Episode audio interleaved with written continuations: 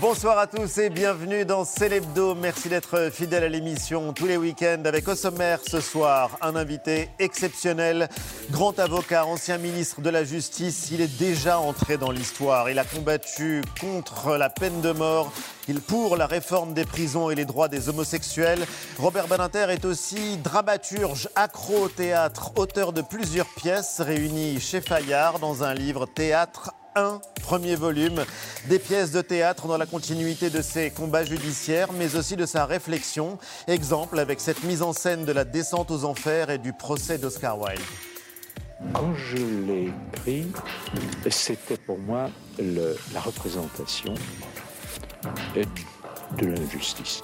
Au fond, Wilde a été détruit, non pas parce qu'il était homosexuel, mais parce qu'il était scandaleux.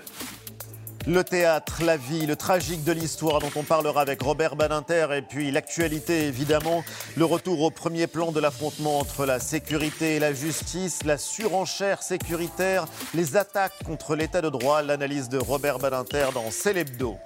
Le dossier de la semaine, pourquoi on s'énerve? Question qui nous concerne tous, absolument tous, et qui s'affiche en couverture de Philosophie Magazine. Que dit la colère? Pourquoi perd-on son sang-froid dans des situations qui sont parfois dérisoires?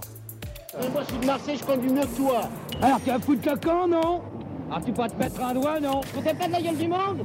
Conduisez comme une patate. 78, c'est pas étonnant. Ah, ces taxis, c'est toujours les mêmes, hein Les emmerdeurs. Taxi t'emmerde dans les embouteillages, les transports, une box internet qui ne marche pas, les énervements sont la matière première de notre vie sociale. Mais est-ce qu'il y a des vertus à nos énervements? Réponse de nos deux invités, les philosophes Martin Legros et Elsa Godard.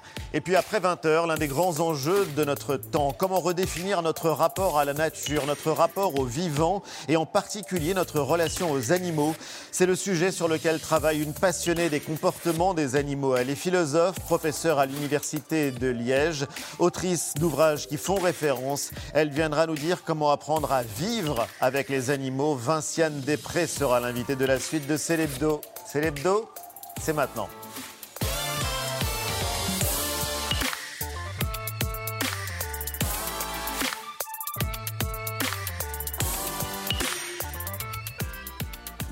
C'est l'hebdo avec toute l'équipe. Mélanie, Jean-Michel, Eva, Antoine. Salut les amis. Bonsoir. Heureux de vous retrouver.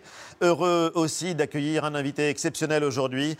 Il faut aussi l'imaginer dramaturge. Ces pièces viennent d'être réunies dans un livre, volume 1, Théâtre, qui paraît chez Fayard. Robert Badinter est notre invité.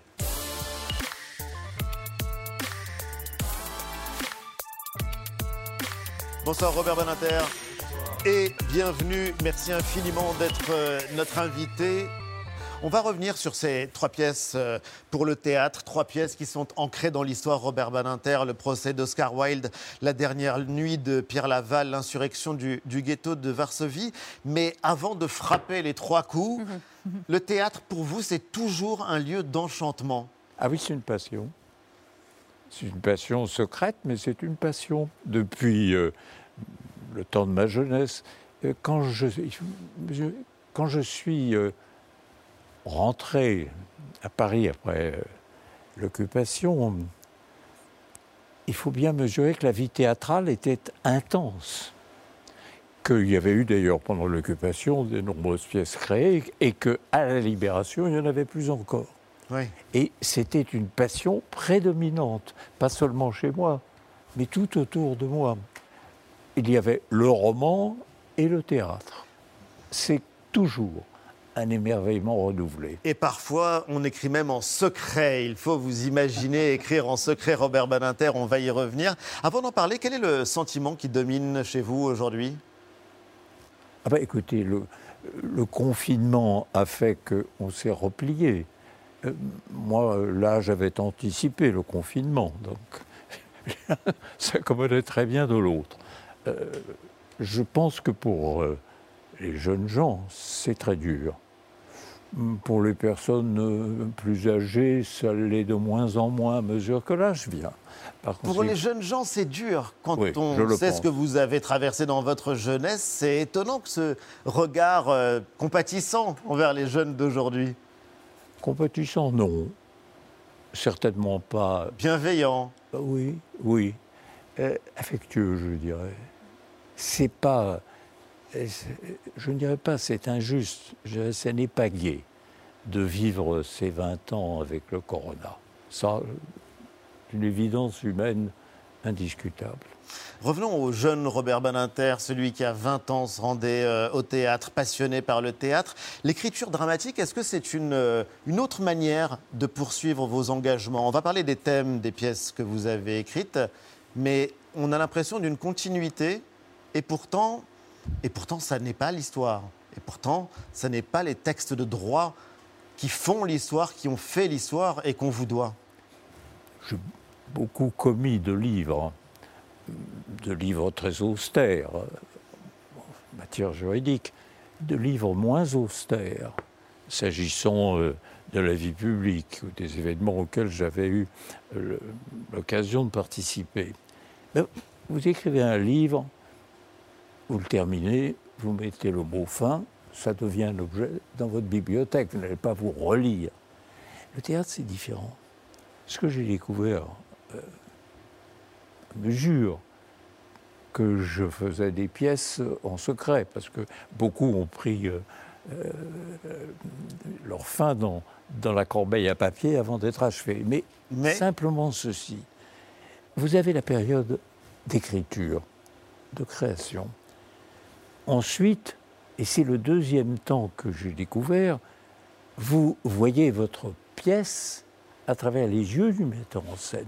Vous participez à ce moment-là à l'élaboration, à la mise en scène de la pièce. Aujourd'hui, c'est particulièrement important. Les metteurs en scène sont les rois du théâtre et par conséquent, vous voyez votre pièce devenir autre. Et puis il y a le troisième temps où cette fois-ci, la pièce est représentée. Et là, d'un seul coup, les petits personnages imaginaires que vous avez conçus et qui vous ont parlé deviennent autres, ils deviennent l'acteur, l'actrice, et vous êtes surpris. Donc il y a trois vies. Trois vies Trois vies dans une pièce de théâtre, euh, ce que n'apporte pas, croyez-moi, les études juridiques. trois vies, trois pièces de théâtre, trois personnages qui ne sont pas imaginaires, justement. Robert Baninter, et a commencé par euh, celui qui avait été mis en scène il y a quelques années, Mélanie? Oscar Wilde. C'est dans cette pièce que vous avez intitulée euh, C3-3. Alors Oscar Wilde, écrivain euh, célébrissime, romancier, dramaturge irlandais, mondialement connu pour euh, le portrait de Dorian Gray, pour l'importance d'être constant. Et son histoire à lui, finalement, elle est assez méconnue, en tout cas pour les béotiens comme comme moi. Euh, C33, c'est euh, le numéro de matricule euh, qui va être donné à Oscar Wilde quand il va être emprisonné à cause de son homosexualité. Il va être condamné à deux ans de, de travaux forcés. Et c'est la vie d'un homme happé, broyé par la machine judiciaire que vous avez décidé de mettre, de mettre en lumière. C'est la première pièce que vous avez, euh, que vous avez écrite. Vous étiez, je crois, au Conseil constitutionnel euh, à l'époque. Et en 95, euh, ensuite, oui, il ne faut pas le dire, vous me faites chute. Je ne le disais pas. Ça reste entre nous. À l'époque, vous ne le disiez pas, c'est vrai. Vous aviez un peu de temps. Et en 95... C'est secret, l'écriture est secrète. Mais en 1995... Et en 1995, le Théâtre de la Colline va vous permettre de voir votre pièce sur scène. L'audience en perspective. Wilde voulait que justice soit faite, elle le sera et contre lui. Il avait de l'esprit et de l'extravagance et on l'adulait pour ses mots d'auteur et ses plaisanteries. Mais la nuit, cet esthète mondain descendait dans les bas-fonds, accumulait les amants et les provocations. L'Angleterre victorienne finit par le condamner pour homosexualité. Le cas Wilde, emprisonné sous le matricule C33, a inspiré sa première pièce à Robert Badinter. Quand je l'ai écrit, c'était pour moi la représentation de l'injustice. Au fond, Wilde a été détruit, non pas parce qu'il était homosexuel, mais parce qu'il était scandaleux. Et Oscar Wilde euh, sera mis au banc de la, société. Hein. Il ne va jamais se remettre vraiment de son, emprisonnement. Euh, il n'écrira plus jamais sous son nom. Alors il y aura un texte, mais sous le nom d'ailleurs de son matricule, qu'il signera C33. Et il va mourir euh, trois ans plus tard, à 46 ans. finalement, c'est l'histoire d'un homme détruit parce qu'il a osé euh, que vous racontez. Et vous écrivez rarement la justice n'aura sacrifié un bouc émissaire euh, pour satisfaire les angoisses mal refoulées d'une société puritaine. Oui. Oui, c'est euh, procès très connu, euh, notamment en Angleterre. C'est une infamie. C'est tout simplement une infamie. C'est plus qu'une injustice, une infamie. Parce que Wilde était homosexuel. Moins qu'on en puisse dire avec une s'en cachait guère.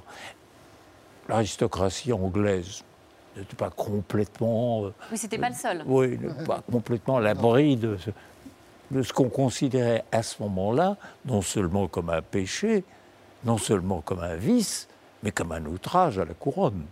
Et c'est vrai que Wilde a défié la société victorienne et qu'il l'a payé très cher, parce que c'est lui qui a lancé un procès contre le père de son amant, euh, qui était euh, Lord Queensberry, le père. Et ça qui va au, titre du, au titre du procès en diffamation, Wilde croyait qu'il s'en sortirait très bien, que grâce à son célèbre wit, n'est-ce pas, son esprit, son mordant, ça se passerait comme au théâtre. Là, il a compris que ça n'était pas le cas. Et c'est d'autant plus passionnant que ça montre que, en justice, contrairement à ce qu'est le cas au théâtre, on ne se relève pas pour saluer le public à la fin du spectacle. Et justement, vos interrogations sur la justice, elles sont très fortes, puisque euh, vous écrivez comment une justice respectueuse du droit, qui finalement rend une décision largement euh, approuvée par la conscience collective à l'époque, peut-elle nous apparaître un siècle plus tard si injuste? Il y a une évolution incroyable. Il faut toujours euh, s'en souvenir. Mm. Les fureurs et les passions qui commandent toujours plus de répression apparaîtront à nos enfants et plus encore à nos petits-enfants comme étant euh, stupéfiantes. Je, rappelle que euh, c'est moi-même qui, comme garde des Sceaux, ai fait disparaître de notre droit l'infraction d'homosexualité. J'allais vous en parler, c'était en 1982 et ça paraît impensable. Il y a si peu de temps. Impensable que c'est pu être euh, pénalisé mm. aujourd'hui. Ah ça a été pénalisé dans notre droit au moment de Vichy, sous euh, la Troisième République, on avait conservé le principe du Code pénal de 1810. 1810, Napoléon, mais Cambacérès est le grand patron de la justice, et Cambacérès était très connu pour son homosexualité dans les procès-verbaux qui figurent encore euh, dans les archives de la police. Euh, la police au Palais Royal l'appelait Tenturlurette. Et on savait que c'était M. Cambacérès, le grand chancelier de l'Empire. Donc il était hors de question de poursuivre euh, pénalement l'homosexualité. Mais je peux vous dire que au moment où c'est venu devant l'Assemblée, euh, c'était un dimanche en session extraordinaire, euh, grâce à une proposition de loi déposée par Raymond Forny et Gisèle Halimi il y avait 14 députés présents dans... En 1982, ah pour la dépénalisation de l'homosexualité. En revanche, en revanche, c'était noir de monde dans les tribunes.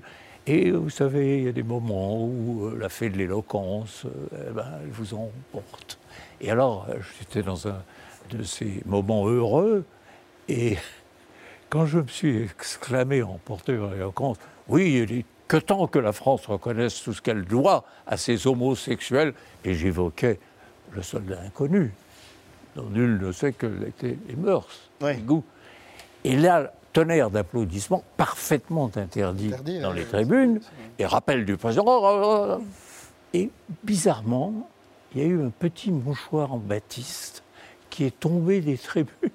Et alors tout le monde regardait, y compris moi, le mouchoir en baptiste qui a atterri finalement sur un des bancs déserts de l'Assemblée.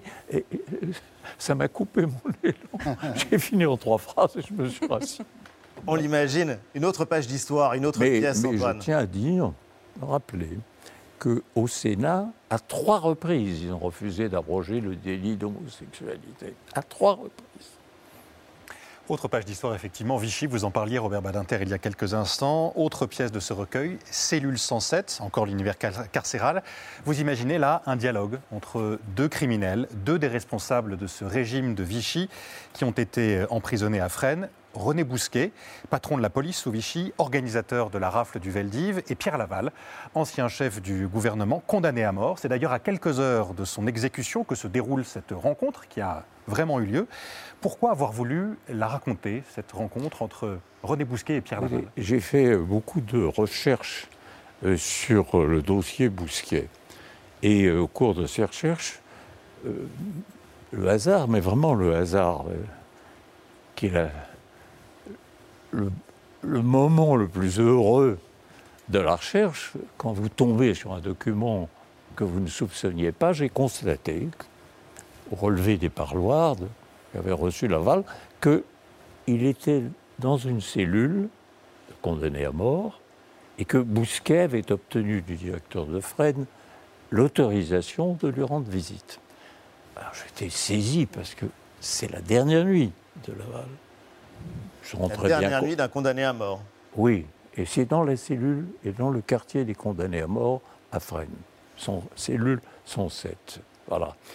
Et à ce moment ultime, qu'est-ce qu'ils se sont dit? Et bien entendu, je ne me suis plus à imaginer le dialogue. Vous savez, contrairement à ce qu'on croit, euh, ça n'est pas si difficile. Parce que pas si difficile je n'ai pas eu besoin, non, je n'ai pas eu besoin d'inventer. J'ai eu besoin de l'écrire, mais pas de l'inventer. Pourquoi? J'ai, hélas, dans ma vie, euh, fréquenté beaucoup de cellules de condamnés à mort. Beaucoup. Euh, beaucoup, ça veut dire 7 ou 8. Eh bien, il y a deux constatations que j'ai faites. Deux. Un, ils ne veulent pas mourir, sauf l'extraordinaire Buffet, mais les autres veulent vivre, espèrent en la grâce ou espèrent que le pouvoir en cassation en sorte que. Ils veulent vivre. Et deux, indépendamment du vouloir vivre, eh bien, ils replaident interminablement leur dossier. Ils expliquent à tous ceux sur lesquels, ils auxquels ils peuvent s'adresser que non, ce n'est pas aussi affreux, que c'est injuste, terme est celui qu'ils utilisent, que finalement on oublie ceci et les circonstances atténuantes. Et jusqu'au bout Laval, chef de gouvernement de Pétain, qui voulait être jugé par des Israélites français parce qu'ils savent, disait-il, ah tout ce qu'ils me doivent. Mais alors dans le cas de Laval, je veux dire, la tâche était simple. On me dit mais comment vous avez pu Voyons, deux fois, on a la sténotypie des déclarations de Laval devant la justice. Une première fois, au procès Pétain comme témoin. Et il a parlé très, très, très longuement. Et une deuxième fois, à son procès, à l'ouverture du procès. Donc, et si on y ajoute les écrits de ses défenseurs, on sait exactement quel était le système de défense de Laval. Et c'est vrai que cette phrase est prodigieuse, dans Mais ça paraît Laval sans deux fois... Mais cet argument, il revient aujourd'hui. Des éditorialistes, et parmi les plus fameux, utilisent cet argument pour défendre la mémoire du maréchal Pétain, pour défendre la mémoire de Laval. Et on les connaît, ils ont euh, libre expression sur de grandes antennes en disant que Pétain a protégé les Juifs de France. Cet argument, il a survécu à Laval. Oui, je le sais, je l'entends.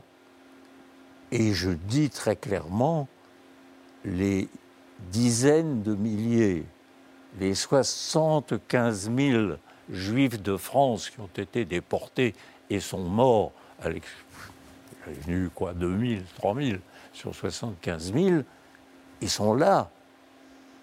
Ils sont inscrits au mur du mémorial, de la déportation. Là. Eh bien, je trouve ça odieux.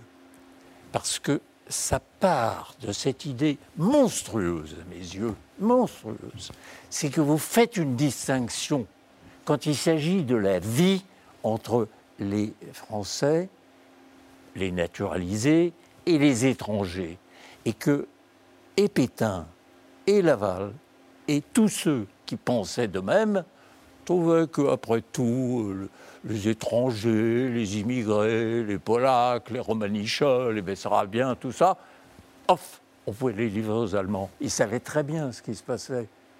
Des Bessarabiens en Pologne. Mais simplement, simplement ceci, c'est une distinction monstrueuse, puisque la France, il n'était pas là illégalement. ils étaient venus, ils avaient des papiers. Eh bien, c'est eux qu'on était toujours disposés à livrer. D'autres, Israélites français, comme on disait à l'époque, ont suivi. Mais c'est vrai, et c'est saisissant que Laval ait dit à l'avocat général, M. Mornay, qui lui avait couru à Vichy pour avoir une place dès que le régime s'était installé, eh bien, il lui a, dit ceci, mais moi, je voudrais que le jury ne soit composé que d'Israélites français, parce qu'ils savent tout ce que j'ai fait pour eux. Qu'est-ce qu'il a fait? Il a livré aussi les enfants nés en France et français de ses parents étrangers. Et disons-le, euh, plus d'une dizaine de milliers d'Israélites français sont morts dans les camps de déportation aussi. Mais l'argument en lui-même montre une fou, terrible inhumanité. Et parmi les crimes commis par euh, les hommes de Vichy, notamment bien sûr Laval, mais aussi Pétain, mais d'autres encore, et bien sûr Bousquet, mais parmi les crimes, ce qui m'est apparu le pire, c'est, de ordonner, de livrer aux nazis les enfants, les enfants nés, alors là c'est pour eux, nés en France. Là, j'ai toujours, toujours pensé à ces enfants. Vous savez, une petite fille de 7 ans avec un garçon, un petit garçon de 3 ans, le, nom écrit là est perdu tout de suite, et qui montait dans ces, ces convois de déportation. Ça, c'est le crime absolu contre l'humanité. Parce qu'à l'arrivée, il savait bien, même s'il faisait semblant écarté de moi, il savait bien, il savait bien le sort qui les attendait. Donc c'est monstrueux ces distinctions. Et ceux qui emploient ces distinctions aujourd'hui n'ont même pas l'excuse de ce mensonge-là. Je ne savais pas. Il y a un événement cette semaine, Robert Badinter. C'est la parution d'un livre monumental Historiciser le mal. C'est une édition critique de Mein Kampf. C'est un travail considérable qui a été mené par des historiens pour encadrer le texte de Hitler, de notre critique, de tout un appareil scientifique. Quel regard portez-vous sur, euh, sur ce projet? Écoutez, j'ai eu l'occasion, euh, comme avocat, défendant la LICRA, d'être amené à lire Mein Kampf c'est d'abord. Vous l'avez lu Ah oui, hélas. Je dis hélas pour les heures perdues, parce que c'est un délire. C'est une confusion. Alors, euh, non seulement l'histoire, mais de propos. Mais il y a là aussi un fil rouge c'est la haine des Juifs. Mais ce qui est fascinant, Robert Badinter, quand on lit votre livre sur votre grand-mère Edith, si vous, dites justement. S'agissant de l'édition, oui, mais je me doute bien que, comme pour les livres de Sade, ce n'est pas les morceaux philosophiques que l'on ira chercher. C'est les, les, les expressions de la haine la plus mais démente, meurtrière, euh, obsessionnelle des Juifs. Vous savez. Donc le texte reste un danger. Comment Le texte reste un danger pour vous Non, il n'est pas un danger, c'est un péril d'ennui, mais simplement l'édition scientifique, je la conçois, quant à considérer que c'est un événement, euh, hmm. c'est dans les bibliothèques depuis 1934 à l'Assemblée nationale. Je vous pose la question, Robert Beninter, parce que dans votre livre que vous consacrez à votre grand-mère Idis, vous racontez la vie de famille et vous racontez euh, le soir comment Idis écoutait à la radio les discours votre grand-mère écoutait les discours de Hitler à Nuremberg, à Berlin. La voix rauque fulminait, lançant menaces et imprécations. Elle percevait le message de haine dont l'orateur était possédé, écrivez-vous. Et vous dites que votre père, qui comprenait l'allemand, tendait l'oreille vers le poste en bois. Dans le salon, votre mère vaquait à ses occupations. Elle faisait la cuisine et elle vous faisait taire. Elle vous faisait taire sur, euh, pour que votre père puisse mieux entendre la voix du Führer. ça semble ahurissant d'imaginer la famille Badinter en train d'écouter Hitler. Vous vous souvenez de ces moments-là précisément? Sinon, je ne les aurais pas écrits. Mais euh, simplement, ceci, euh, n'étions pas seuls. Vous savez, c'était l'époque des grands postes radio qui trônaient sur la cheminée, mais il n'y en avait qu'un seul. C'était pas le temps des portables, pour ne pas dire des téléphones portables. Donc, euh, tout le monde était là réuni parce qu'il n'y avait qu'un poste de radio. Ça a duré mm. comme ça très longtemps. Euh, les discours de Hitler, pour ceux qui parlaient allemand, ils les écoutaient. Vous savez, la, plus extraordinaire représentation de l'effet produit par les discours de Hitler, c'est dans le film de Chaplin, Le Dictateur. Le Dictateur? Oui, quand le micro se recule devant de peur. oui. Un plan de génie. D'ailleurs, puisque j'en ai l'occasion, je tiens à dire qu'on ne mesure pas, on ne mesure pas ce qu'a été le courage de Chaplin, le courage, le courage physique, au sens d'affronter la mort, parce que se moquer de Hitler au moment où il l'a fait, c'est-à-dire à, l'apogée du nazisme, 39-40, le film de cette époque-là, 40-41, eh bien, c'était engager sa vie. La Gestapo, elle avait des affiliés aussi, des correspondants aux États-Unis. Donc, c'est un acte de courage, non seulement un grand film et un acte artistique, mais c'est aussi un acte de courage. Voilà. Eh bien, moi, je dis ce que je pense d'Hitler. Et il y a quelque chose d'extraordinaire, je, trouve, dans ce récit, quand euh, vous parlez de votre père. À un moment, il n'en peut plus et il coupe sec la retransmission. Il est exaspéré par les acclamations de l'auditoire d'Hitler. Et c'est une scène. On, le voit dans les films sur le extrêmement forte. C'est mille personnes. Euh, je ne sais pas si vous avez été au stade de Nuremberg. Oui, bah, vous avez vu cette immensité. Gigantesque. La tribune existe encore, vous savez, la tribune, là, en granit. Euh, j'avoue y être monté. Et, je me suis dit, mais quel sentiment pouvait éprouver un orateur comme Hitler Cette foule immense devant lui. Seul, vous imaginez ce que c'est alors, euh, il y a évidemment l'histoire, il y a votre travail de dramaturge et puis il y a l'actualité Robert Badinter sur laquelle on voulait vous entendre, puisqu'on ne compte plus, Jean-Michel, les critiques, les mises en accusation de la justice. Vous allez nous dire ce que vous en pensez, mais d'abord un état des lieux du débat, Jean-Michel ah Oui, débat sur la justice, c'est très vif euh, ces temps-ci en France, et il faut bien le dire, on a assisté à, à un concours de bêtises extraordinaire à propos de la justice. J'ai fait un top 3. Numéro 3, Olivier Faure, premier secrétaire du Parti socialiste, qui a une idée lumineuse. Écoutez-le bien. La réalité, c'est qu'il faut que la police puisse avoir non pas le sentiment d'être dépossédé, comme c'est le cas aujourd'hui, des peines qui sont ensuite administrées aux prévenus, aux condamnés, mais euh, qu'elle puisse suivre, continuer à avoir un avis sur la question. Ah oui, que la police donne les peines des gens qui ont arrêtés, puis qui suivent les policiers si les peines sont bien appliquées. En fait, qu'il n'y ait plus de magistrats, qu'il n'y ait que des policiers qui, euh, d'un bout à l'autre de la chaîne, règlent le problème, c'est quand même une idée stupide. Top 2, Marine Le Pen. Marine Le Pen, écoutez-la bien, elle pense qu'elle va trouver avec des dirigeants internationaux, le jour où elle sera à l'Élysée, des accords, mon Dieu, assez étonnants. Marine Le Pen, présidente du Rassemblement national. J'ai même euh, émis l'idée de d'engager des pourparlers avec un certain nombre de pays dont, sont issus les étrangers dans notre pays pour que, euh, dans le cadre d'accords bilatéraux, les peines de prison prononcées en France puissent être exécutées dans le pays d'origine. Ben voyons, comment on n'y a pas pensé avant? On condamne quelqu'un en France et on lui fait faire de la prison ailleurs. Voyez? Je ne sais pas combien d'accords bilatéraux vous allez signer, Marine Le Pen, mais à mon avis, très peu. On verra bien si un jour vous êtes en situation d'en négocier. Top 1 de la bêtise, Guillaume Pelletier, vice-président des Républicains. Ce qu'il propose, personne ne l'avait jamais proposé avant. On l'écoute.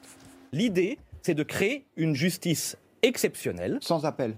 Sans appel possible. Sans appel. La philosophie de la justice, telle que nous la concevons depuis fort longtemps, c'est de permettre à quelqu'un qui n'est pas satisfait d'une décision de justice, y compris d'ailleurs le ministère public, de demander à la justice de reprendre le dossier pour bien vérifier que ce qui a été jugé l'a bien été. Ça s'appelle de l'humanité et pour Guillaume Pelletier, c'est un embarras. Et je vous propose, pour conclure cette série des idées stupides à propos de la justice, d'écouter celui qui va bientôt devenir le dernier des Mohicans, Éric Dupont-Moretti, dit quelque chose qui, il y a dix ans, aurait paru évident et aujourd'hui on se prend à douter. Le garde des Sceaux, mesdames, messieurs. L'état de droit, c'est notre bien le plus précieux. L'état de droit distingue la démocratie de la tyrannie. Ceux qui jouent avec l'état de droit sont des pompiers incendiaires et, je le dis, des irresponsables. C'est assez Dernier des Mohicans. saisissant. Mais non, il est là, le dernier des Mohicans. Le dernier des Mais il y Mohicans. en a deux alors. Mais il y a un éternel retour du même. Je vous voyais parfois même euh, l'œil euh, souriant, Robert Badinter, quand on, entendait le festival, euh, le palmarès de Jean-Michel. J'ai été garde des Sceaux pendant cinq ans. Le moins qu'on en puisse dire est que ma cote de popularité euh, n'a jamais dépassé un bas niveau. hein. Bon, mais euh, ça ne On fait rien. ce, qui compte, ce qui compte, c'est aller de l'avant. Alors, puisque vous m'interrogez là-dessus, alors moi je ne vais pas répondre, reprendre tel ou tel point, ça n'a pas d'intérêt. C'est le concours Lépine, mais ça n'a pas d'intérêt. Ce que je voudrais dire, puisque euh, là, je suis devant vous aujourd'hui, c'est que je trouve ça à la fois révoltant et nocif. Révoltant les accusations portées contre la magistrature française. C'est injuste. Elle fait tout ce qu'elle peut face à ce qui est toujours plus de dossiers et, disons-le, une société plus criminogène encore. Alors, assez avec ça. Mais vous n'avons pas la le meilleure. slogan, Moi, vous l'avez entendu, clairement. Robert Badinter, J'ai l'occasion de le dire. Alors, je libère, avant qu'il ne soit trop tard, je libère et je dis simplement, ça fait 70 ans que j'ai prêté serment euh, jadis euh, et 70 ans que j'ai mis les pieds pour la première fois à Fresnes. Eh bien, je dis, c'est pas la meilleure justice du monde, ni même la meilleure justice d'Europe, mais c'est loin d'être celle que l'on croit. C'est une justice où les magistrats font tout ce qu'ils peuvent, accablés littéralement de travaux, sans moyens, mais consciencieux, mais honnêtes. Honnête, je le dis bien, la corruption n'existe pas dans la justice française. Eh bien, tant de dévouement à la chose publique, c'est toujours payé par les critiques des démagogues. Et je ne supporte plus ça. Ils font ce qu'ils peuvent, ils travaillent beaucoup, ils sont toujours, toujours remis en cause. Pourquoi, Injuste vis-à-vis de la justice, tel le peuple que nous sommes.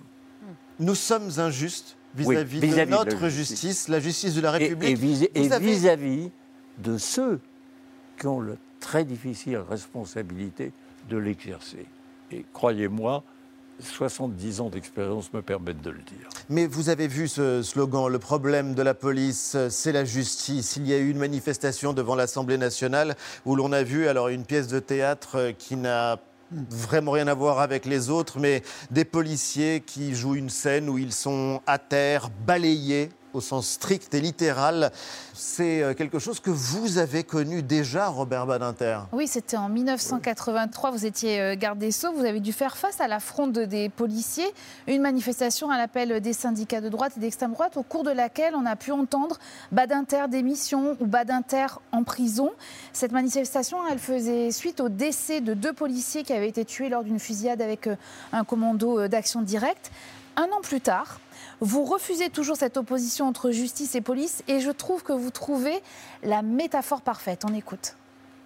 Ce sont deux institutions qui n'en sont pas moins euh, indissociables. Vous avez parlé, Monsieur le Président, euh, de couple. À coup sûr, euh, c'est un très vieux couple, mais c'est évidemment, comme tous les couples, une liaison qui a des relations par moments difficiles, mais qui est marquée euh, sous le signe de l'indissociabilité. Il n'y a aucune espérance que nous divorcions jamais, et je dirais pour ma part que c'est très bien ainsi. Est-ce que L'image est belle, Mais est-ce celle que d'un les- mariage. Est-ce que les tensions dans ce couple, elles sont inévitables au fond?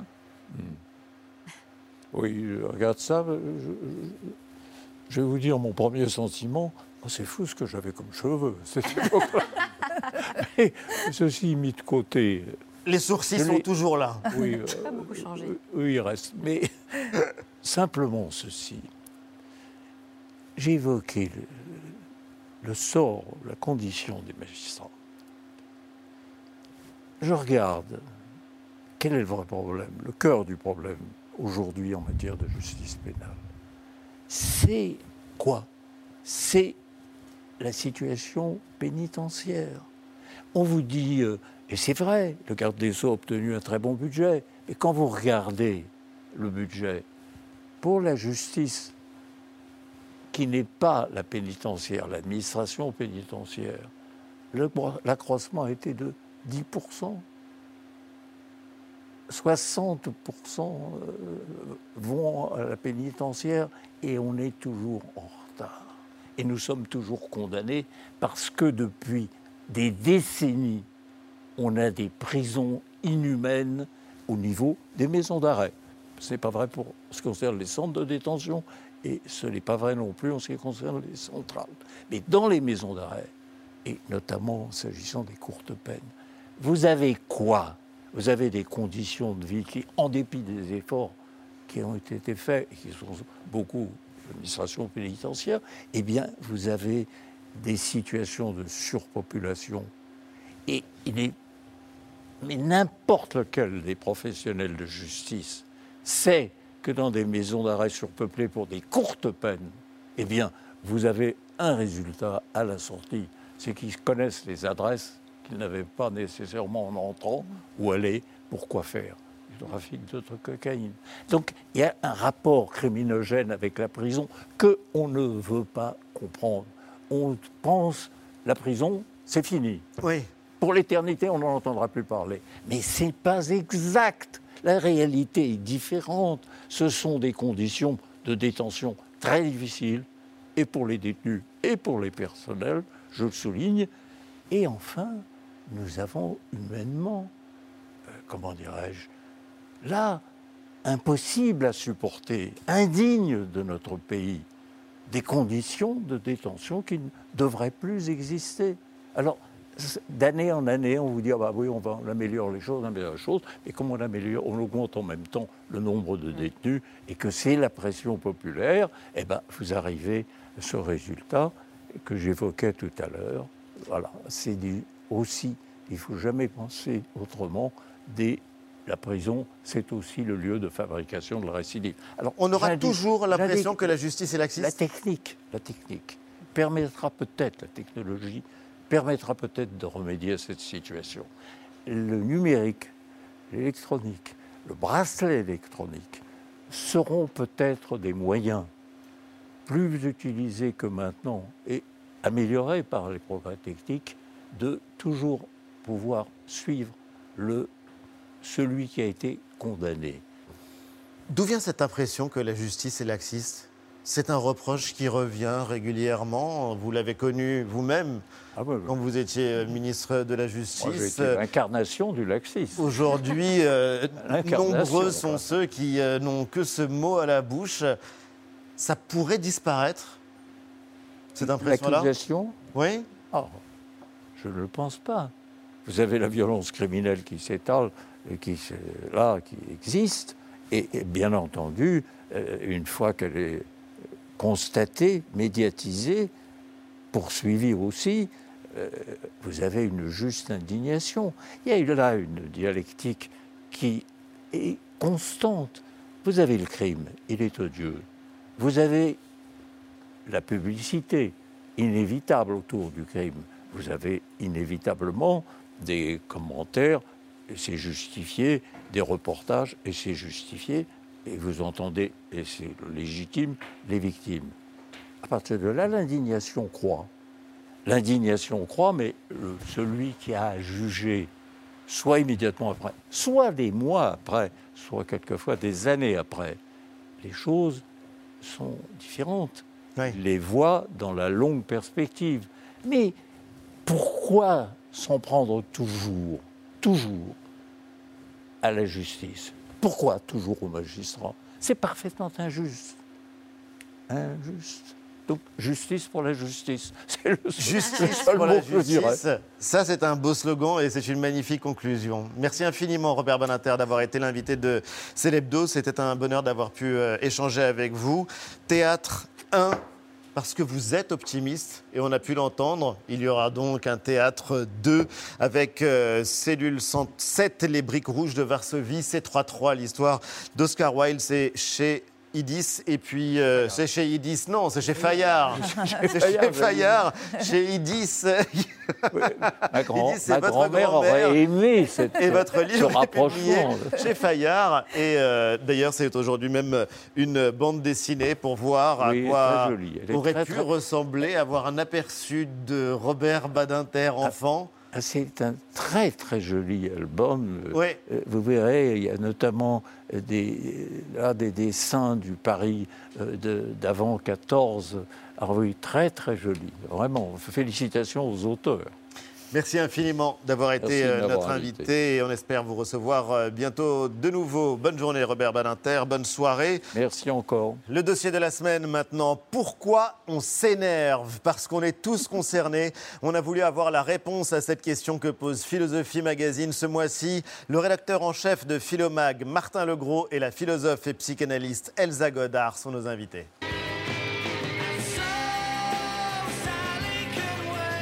Bonsoir. Et bienvenue. Même les philosophes peuvent s'énerver. Martin Legros, vous racontez une expérience très personnelle. Vous avez passé, imaginez, imaginez, vous avez passé le confinement avec une box en panne. Oui, Oui, euh, donc pas euh, six et quatre enfants. on comprend et quatre enfants. Voilà. Eh ben écoutez, bravo d'avoir survécu, Elsa Godard.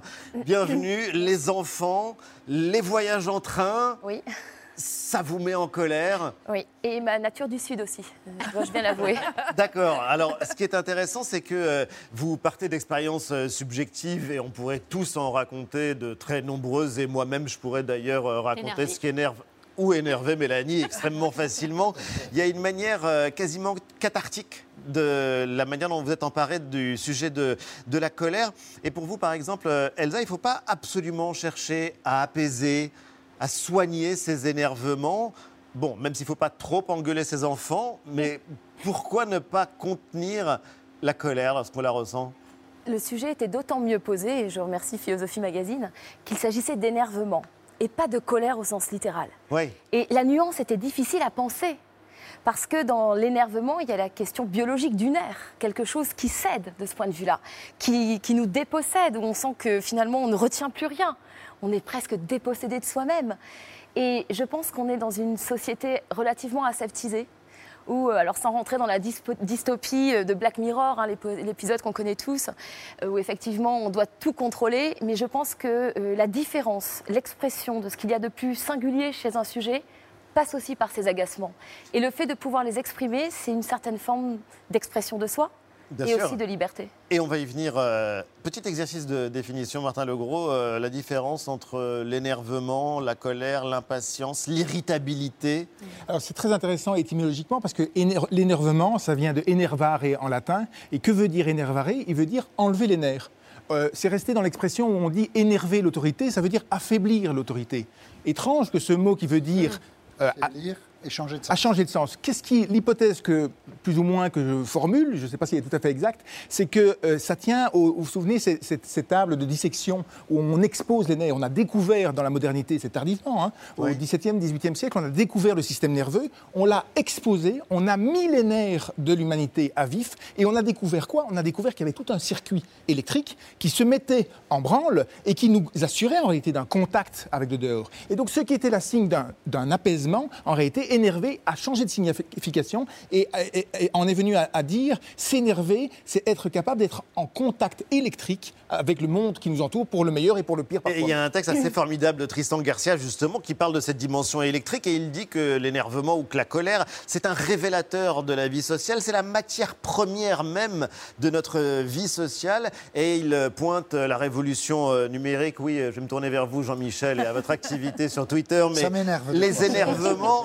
sont la matière première de notre vie sociale. Vous partagez l'analyse Oui, alors il y a une petite nuance à faire, c'est que euh, Christian Garcia montre très bien qu'on a découvert l'électricité, qu'on est devenu, nous, des êtres électriques. On définit aujourd'hui euh, la vie mentale, on dit euh, j'ai pété les plombs, j'ai pété un câble. Nous sommes devenus des êtres électriques avec la découverte de l'électricité.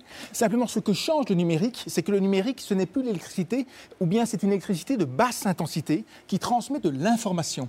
Et donc, c'est plus tout à fait la même chose. Et l'hypothèse de Garcia que je trouve intéressante, c'est de dire que, en réalité, pourquoi est-ce qu'on s'énerve sur les réseaux Parce qu'il n'y a plus les corps, il n'y a plus la présence physique des corps. Souvenez-vous, avant, au tout début, quand on avait une colère sur les réseaux, on mettait une majuscule. Euh, euh, On écrivait tout en majuscule. Tel imbécile, on Ouais. écrivait avec un point d'exclamation pour faire passer l'énervement qui ne passe pas sur les réseaux sociaux. Et donc l'idée, c'est qu'on est un peu contenu et de plus en plus dans la vie numérique, moi en tout cas c'est ce que j'observe, on a l'impression, pensez au, au service client que vous devez appeler quand ça ne fonctionne pas. on que a l'impression, vous avez appelé voilà, on a de l'impression de ne pas avoir un interlocuteur où on peut s'énerver. Une mise en garde assez sympathique dans votre dossier. En tout cas, c'est le chercheur Maxime Rover qui l'a fait. Voilà ce qu'il dit. À chaque fois que vous croyez euh, voir un abruti ou un con, il y en a en fait deux. L'un est en face de vous et l'autre naît en vous. Non, Finalement, l'enfer, c'est les pas la autres, tête. mais pas que. Et il donne en exemple l'agitation qu'on peut euh, commencer à ressentir quand euh, on est au volant, quand particulièrement on est coincé dans des, dans des embouteillages. La route est un espace fortement codifié, dit-il, euh, où les normes sont très explicites. Et donc, si l'autre euh, ne les respecte pas, eh bien, on se scandalise aussitôt de façon inappropriée. Du coup, l'agressivité peut être décuplée, euh, en tout cas chez certains euh, conducteurs, quand il y a un terrain propice. À tel point que donc sur les, hum, vous savez, les couvertures des constats euh, d'accidents de la route, il y a cette phrase ne nous fâchons pas, ne nous fâchons pas. Qu'est-ce qui euh, est catalyseur finalement dans la voiture d'une certaine exaspération? Bah, Peut-être qu'on touche là quelque chose qui est encore une fois euh, à la limite, c'est des termes, et c'est toujours un plaisir de philosopher sur des termes et de les renvoyer à une certaine forme de réalité. Peut-être qu'on est dans le registre du champ pulsionnel et pas seulement de l'agacement. Il semble qu'il y ait peut-être une forme d'intensité différente. Et, euh, Mais lié à la voiture, vous voulez dire? Non, qu'il y a- parce non, qu'il non, y a aussi euh, dans le Philomag des articles passionnants sur le métro, par exemple, sur les transports en commun, sur euh, ce qui peut nous irriter, ce qui peut nous rendre fous, euh, alors même que l'on parcourt un trajet et que on devrait pouvoir être patient. Oui, et puis il y a un état mental contemporain, je crois, qui fait qu'on est devenu de plus en plus impatient. Euh, du fait d'avoir nos téléphones sur lesquels on clique et on obtient tout de suite ce que l'on veut. Euh, regardez d'ailleurs, euh, dans les métros, on met maintenant le temps d'attente que euh, va mettre le, le mé- le métro pour, pour arriver. Et il y a quelque chose dans le climat contemporain, me semble-t-il, qui fait qu'il y a une impatience très très forte. Et on le voit, par exemple, les gens ne supportent pas de devoir attendre quand le métro s'arrête une minute. Euh, ça devient quelque chose d'effrayant, alors qu'une minute, c'est pas la fin du monde, parce qu'ils ont, je crois, pris l'habitude d'avoir le monde à disposition immédiatement et de ne plus être capable d'attendre. Est-ce qu'on s'énerve toujours contre quelque chose? Je pense qu'on s'énerve toujours contre quelque chose. Mais hum, dans ce que vous évoquez tous les deux, je pense qu'il y a quelque chose de très important à relever, c'est qu'on a des quantités euh, de raisons de s'énerver. Mais est-ce qu'on a toujours la possibilité de le faire? Euh, On aurait tendance à dire il ne faut pas, avec des injonctions de plus en plus présentes, il ne faut absolument pas s'énerver en voiture, mais enfin garde ton calme. Et je milite plutôt, enfin militant étant un grand mot, je suis plutôt partisane du fait d'avoir, euh, en utilisant les moyens et la forme, pas avoir trop d'ennuis, mais de trouver un champ d'expression de cette euh, irritabilité, de cette euh, colère. Ouais. En faire quelque chose En faire quelque Oui, chose. J'ajouterais, Elsa, par exemple, on peut tout à fait analyser le mouvement des Gilets jaunes, je crois, euh, quels que soient les, les- les points politiques euh, soulevés, mais en termes d'humeur, je crois que c'est un moment d'expression de l'énervement. Il y a un très beau film qui l'a montré, c'est Effacer l'historique de Delépine et Kerverne. Il montre très bien que toute une série de gens aujourd'hui n'ont plus d'interlocuteurs à la poste, n'ont plus d'interlocuteurs euh, dans leur abonnement de téléphone, n'ont plus d'interlocuteurs. Et que donc, euh, non mais vous allez croire que c'est une obsession, mais je crois que les gens vivent cela de manière très énervée parce qu'on leur, on leur dit des choses et on les renvoie à un service client, ils n'ont plus de personne en face d'eux et ils n'ont plus d'occasion d'exprimer l'énervement. Rien de pire qu'un énerve- énervement. Une fois que je me suis exprimé, que j'ai fait par mon énervement, moi je vais aller vous voir et vous dire c'est oublié, c'est fini. Parce que j'ai pu le dire. Mais si on ne peut pas le dire, ça gronde, ça gronde. Et c'est la gronde, négation et puis ça du sujet de la personne, c'est une question de reconnaissance. Et d'où la question politique, Antoine? Oui, nos dirigeants politiques, dont on attend euh, entre autres euh, du calme, euh, de la modération, euh, de la tempérance, et vous savez ce que c'est hein, quand on a des attentes, ressemblent tous. On est souvent déçus. Florilège. Et je dénonce, monsieur Hollande, la facilité. Et je dirais même, en vous regardant, la lâcheté. La lâcheté qu'il y a dans votre attitude. Je le redis, la lâcheté. Ça Bah descends un peu le dire. Descends un peu.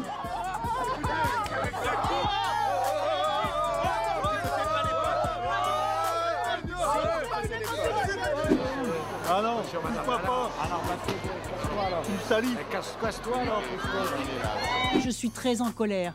Et les parents et les familles qui vous en... Et les parents... Non, je ne me calmerai ne pas. Ne pas du doigt avec non, ce, si, cet index non. pointé, parce que franchement... Non, je, je ne me calmerai je pas. je non, je ne me calmerai pas. Qui vous a donné cet ordre? Je suis un parlementaire Ma personne n'est censée Vous ne me touchez pas Ne me touchez pas La République, c'est moi Voilà, l'énervement, la colère. Tous les classiques. Hein. Ah, oui, quelques voilà. instants avec, euh, avec Eva. Mais là, en l'occurrence, les conséquences pour euh, ces dirigeants ont souvent été désastreuses. Et Pour l'image. L'un des effets euh, possibles de l'énervement aussi. Mais je pense qu'on est encore sur un, un registre en politique très spécifique et celui de la passion. Alors on peut rentrer hein, la question de la colère dans le registre des passions. Philosophiquement, on le fait classiquement. Euh, mais je pense qu'il y a un moment donné, quand, quand vous, vous évoquez l'étymologie de, de l'énervement, il y a quand même, il ne faut pas oublier que les, nerfs, symboliquement, c'est ce qui tient. C'est ce qui fait passer l'information. Et donc là, quand on est énervé, il y a quelque chose qui cède, qui ne tient plus. Et on voit que ces politiques cèdent. Ils ne se ils n'arrivent plus à se contenir. Il y a un débordement. Et là, on n'est pas loin quand même d'un registre pulsionnel. C'est la différence peut-être avec l'énervement en intensité et puis euh, d'un point de vue de cette montée qu'on n'arrive plus à retenir, qui nous déborde au sens littéral. Ou alors il y a aussi la théâtralité et ceux qui jouent Et l'opinion. Et l'émotion. l'opinion parce que ça fait parler d'eux. Bien sûr. La question du buzz. Eva Et puis il y a les colères saines, ce qu'on appelle les colères saines. Celles des parents. La colère n'est pas forcément un- une émotion négative. Euh, J'en veux pour preuve cette archive de l'abbé Pierre. Nous sommes alors en 1984. Ceux qui ont pris tout le plat dans leur assiette, laissant les assiettes des autres vides, et qui, ayant tout, disent avec une bonne figure, une bonne conscience, nous, nous, qui avons tout, on est pour la paix. Je sais que je dois leur crier à ceux-là, les premiers violents, les provocateurs de toute violence, c'est vous. Et quand le soir, dans vos belles maisons, vous allez embrasser vos petits-enfants, avec votre bonne conscience, au regard de Dieu, vous avez probablement plus de sang sur vos mains d'inconscient que n'en aura jamais le désespéré qui a pris des armes pour essayer de sortir de son désespoir. Martin Legros, à quel moment on passe euh, de la colère à ce qu'on appelle la colère saine? Oui, alors là, on est vraiment dans la colère, à mon avis. Ouais. C'est-à-dire euh, jouer, pas jouer, je ne sais pas, mais une vraie colère. Et là, je crois- dirais la différence entre la colère et l'énervement, si vous voulez, c'est que la colère, elle, elle, se, elle s'aligne ou elle invoque des valeurs très nobles. Là, on le voit très très bien. C'est-à-dire, c'est non seulement Dieu, euh, mais aussi euh, les, les grandes valeurs humaines, l'hospitalité, la fraternité. Dieu se met en colère. Dieu se met en colère. Exactement. exactement. Il y a la colère de, Dieu. Oui, tout à fait, exactement. Donc c'est- c'est noble la colère. Il me semble que l'énervement n'a pas cette noblesse-là. Euh, ça ne veut pas dire que c'est pas bien l'énervement. Moi, je ne suis pas du tout comme les philosophes qui disent il faut jamais s'énerver, etc. Mais je, je crois que l'énervement est, est à un niveau en dessous de la colère en termes éthiques. Euh, Achille euh, lance une guerre, euh, la guerre de Troie, à partir de la colère parce qu'on lui a piqué, on a piqué euh, sa femme. Donc voilà, là, là, c'est très très noble. L'énervement, il me semble que ça, ça- c'est- c'est c'est moins noble, mais c'est pas pour autant inutile. Il me semble que l'énervement, c'est quelque chose qui tient plus à notre vie quotidienne, à notre environnement, et qui nous signale ah là, il y a peut-être un danger. Il faut peut-être que je fasse gaffe parce que mon intégrité est peut-être en jeu, ou bien il y a quelqu'un qui est en train de se faire agresser, et donc je dois mettre en place mon système nerveux de vigilance. Et après, peut-être chercher des raisons, des valeurs. Mais c'est ça que je, je distinguerais entre la colère, la, grand- la noblesse de la colère, et la futilité parfois de l'énervement. Merci infiniment en tout cas à tous les deux euh, d'avoir été avec nous. C'est pas une raison pour euh, vous croire obligé de vous énerver. On va rester calme. Le dernier numéro de Philomag, pourquoi on s'énerve dans les kiosques. Juste après la pub, comment redéfinir notre rapport à la nature, notre rapport au vivant, notre relation aux animaux. Réponse d'une des grandes spécialistes de ces questions, la philosophe Vinciane Després. À tout de suite.